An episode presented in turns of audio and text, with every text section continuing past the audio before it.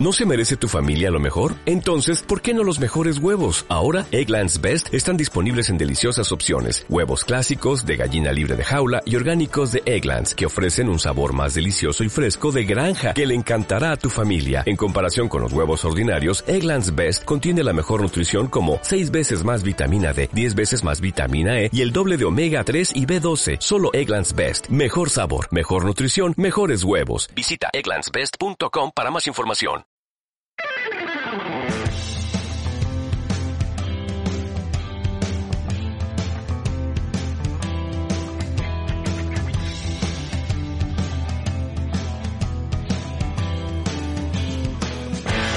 Buenos días, buenas tardes, buenas noches, bienvenidos a Bulos, Falacias y otras historias. El podcast donde te contamos qué de cierto y qué no en las historias que han llegado hasta ti.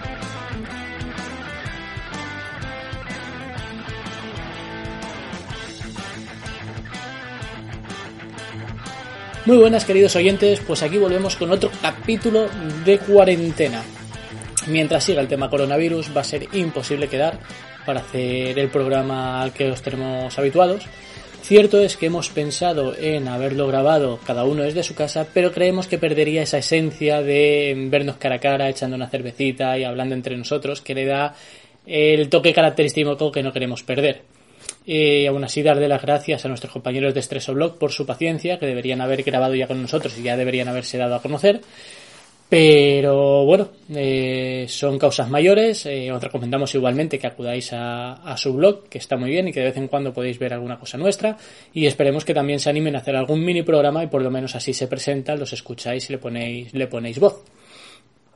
Y nada, daros las gracias como siempre a todos los que nos escucháis desde España, desde fuera de España, que nos hace mucha ilusión que nos escuchen, ver que nos escuchan desde Singapur, ver que nos escuchan desde Colombia, ver que nos escuchan desde lugares recónditos, ¿vale? Muchas gracias a todos, muchas gracias por seguirnos, seguirnos y muchas gracias por darle al me gusta y darnos esa difusión que, que sin vosotros sería, sería imposible.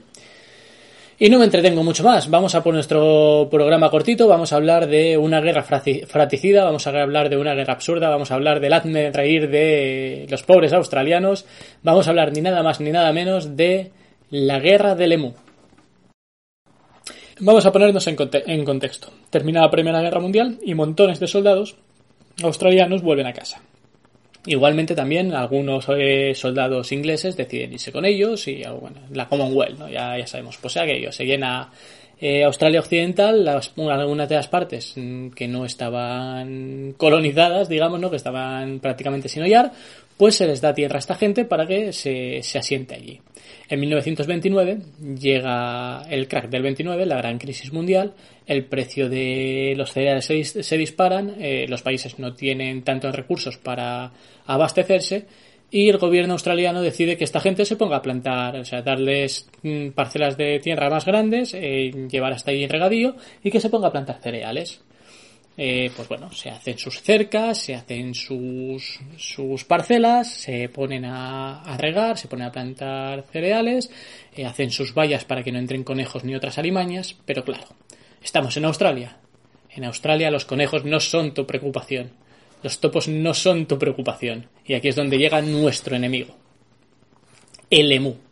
De la noche a la mañana, 20.000 emus, que son un ave migratoria en Australia, llegan a la zona donde están todas estas parcelas. Y claro, bufe libre.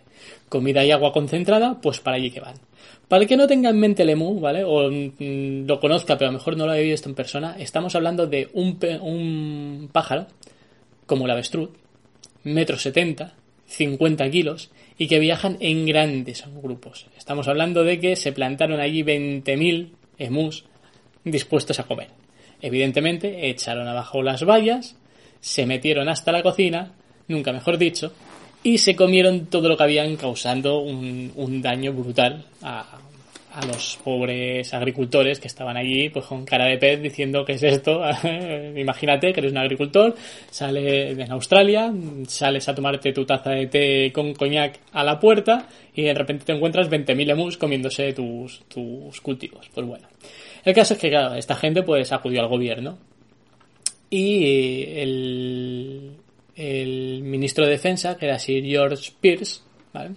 dice, pues no hay problema. mm, tenemos dos ametralladoras Lewis que han servido muy bien en la Primera Guerra Mundial. Ni se imaginó, pues enviamos para allí las dos ametralladoras, las ponemos en fila cuando vengan los emus, taca, taca, taca, taca, taca, emus al hoyo.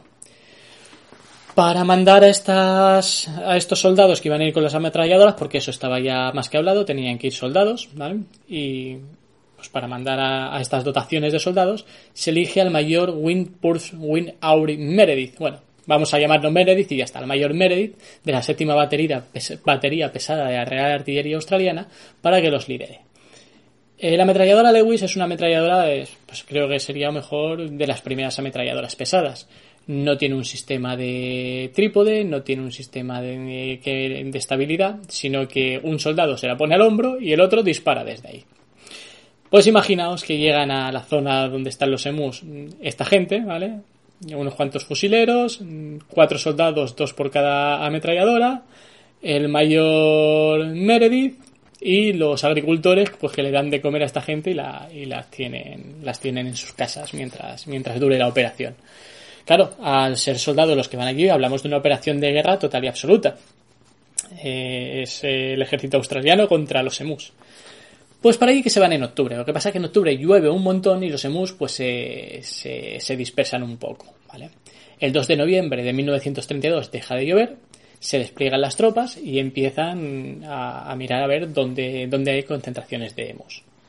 El 2 de noviembre eh, detectan a 50 emus. Se reúnen los dos hombres con una Lewis, se van para allí y se dan cuenta de que los emus están demasiado lejos. Entonces, eh, los propios agricultores hacen ruido para que los emus se acerquen a las ametralladoras y estos empiezan a, disparar. Pero claro, los pájaros cuando empiezan a huir se dividen en pequeños grupos y empiezan a correr en zigzag, ¿vale? Con lo cual la ametralladora empieza a disparar, pero no mata prácticamente pájaros. O sea, mata 10, 12 de 50, el grupo de 50, 10 o 12 son los que mueren. El 4 de noviembre, dos días después, Meredith ve a, le llegan informes de que hay mil emus que van a comer. Coloca las ametralladoras, se pone a disparar como loco, las ametralladoras se atascan, los emus salen corriendo y matan otra vez a 40 50 emus de mil que había. Los días siguen pasando, pero los emus empiezan a, empiezan a dispersarse, empiezan a trabajar en pequeños grupos de comando. En vez de ir en grandes grupos, pues empiezan a dispersarse y a ir en grupos pequeños a comer, pues cuando van teniendo hambre. Entonces Meredith dice, vamos a ver, si el emu no viene a mí, yo voy al emu. Voy a montar las Lewis en camiones y vamos a perseguir a los emus y mientras tanto vamos a disparar. Claro, imaginaros. Australia, que no es precisamente un sitio mm, donde las carreteras sean lo mejor que hay. 1932 encima. Los camiones de entonces con la amortiguación que tendrían y demás. La ametralladora esta que como, hemos dicho eh, necesita alguien que la sujete porque no tiene ningún sistema de sujeción. Total. Y los emus corriendo como locos. Un fracaso total. El 8 de noviembre, seis días después del primer combate, se habían disparado 2.500 cartuchos y habían matado entre 50 y 500 emus. Haceros, haceros a la idea. Por suerte, por lo menos, el ejército australiano no sufrió ninguna baja, no hubo ningún emu que lo atacase y, matase a nadie. Aquí empieza ya el cachondeo. En los periódicos eh, empiezan a, hacerse eco de la gran guerra del emu. Un ornitólogo, ¿vale? Incluso dice que es evidente que el mando emu ha ordenado tácticas de guerrilla, y que su abigarrado ejército pronto se ha dividido en innumerables unidades pequeñas que hicieron poco rentable el uso de equipo militar. A este, este punto están llegando, ¿no? haciendo, haciendo mofa de las tácticas de guerrillas emus. El 8 de noviembre, por lo tanto, se dice a, a los militares que se replieguen porque están gastando munición tontamente. El propio Meredith compara a los emus con zulúes y con tanques y comenta que si el ejército australiano tuviese la movilidad que tienen estos emus mm, serían el ejército más poderoso del mundo. Ya no sabemos si lo decía de cachondeo o lo decía, o lo decía de verdad. Claro, la cuestión es que en el momento que los militares se van, los emus vuelven otra vez a comerse, a comerse los cultivos. Los agricultores vuelven a pedir apoyo, por favor, hacedme caso, o sea, que venga aquí alguien, que nos echen manos, tal. Y el primer ministro, ministro de Australia dice, venga, va, sí, que vayan otra vez los militares y a ver si conseguimos, si conseguimos hacer algo. Vuelve otra vez el pobre de, de Meredith, el 12 de noviembre, vuelve otra vez allí Y aunque el 13 de noviembre vuelven a encontrarse con, con, los emus y empiezan a causar algunas bajas, ¿no? 40 emus al día, 50, tal, a partir del 15 de noviembre es imposible, ya no le dan a nada. El 2 de diciembre, un mes después, han muerto 100 emus por semana aproximadamente y han gastado 10.000 cartuchos. O sea, para 1.000 emus muertos, 10.000 cartuchos gastados en toda la guerra. El coste es insostenible para el gobierno y por lo tanto se retiran a las tropas. Los emus, evidentemente, habían ganado la guerra y se hicieron dueños del campo. Empezaron a comerse todo y demás. Aunque los agricultores siguieron pidiendo intervención militar en el 34, en el 43 y en el 48, no se hizo caso. Sin embargo, se implementó un sistema de recompensas y los propios agricultores empezaron a cazar emus. Y de esta manera sí que consiguieron eh, que fueron más eficaces. O sea, se consiguieron unos 60.000 emus muertos. Incluso en la década de, los 50 y los 60 se llegaron a matar hasta cerca de 300.000 emus. Y esta fue más o menos la, guerra del emú, en la que los emus le pegaron una paliza al brillante ejército, ejército australiano. Vamos a ver igualmente mm, qué tal les fue después de la guerra a, ambos, a ambos bandos.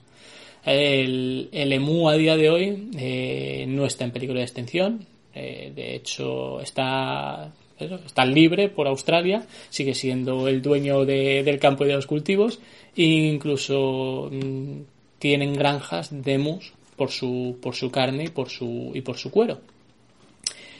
Eh, por el lado australiano, lo más interesante podríamos decir que el pobre de Meredith, a pesar de perder la guerra del eh, siguió como jefe de la brigada de artillería.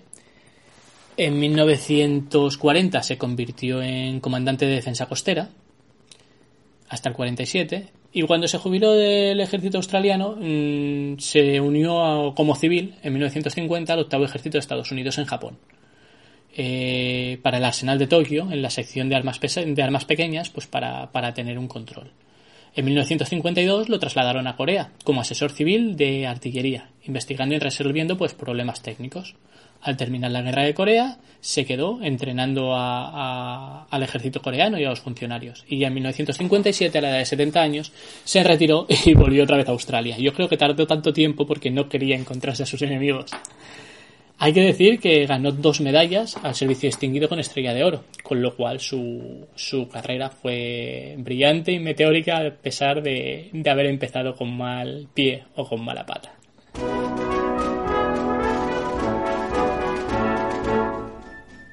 Y nada más, esto ha sido todo. Este ha sido el programa. Espero que os haya gustado y que os haya resultado divertido. Y si ha sido así, pues darle a me gusta, compartir y avisar a vuestros amigos y familiares para que nos escuchen. Nos vemos pronto y esperemos que estéis todos bien de salud. Así que buenos días, buenas tardes, buenas noches. Hasta pronto.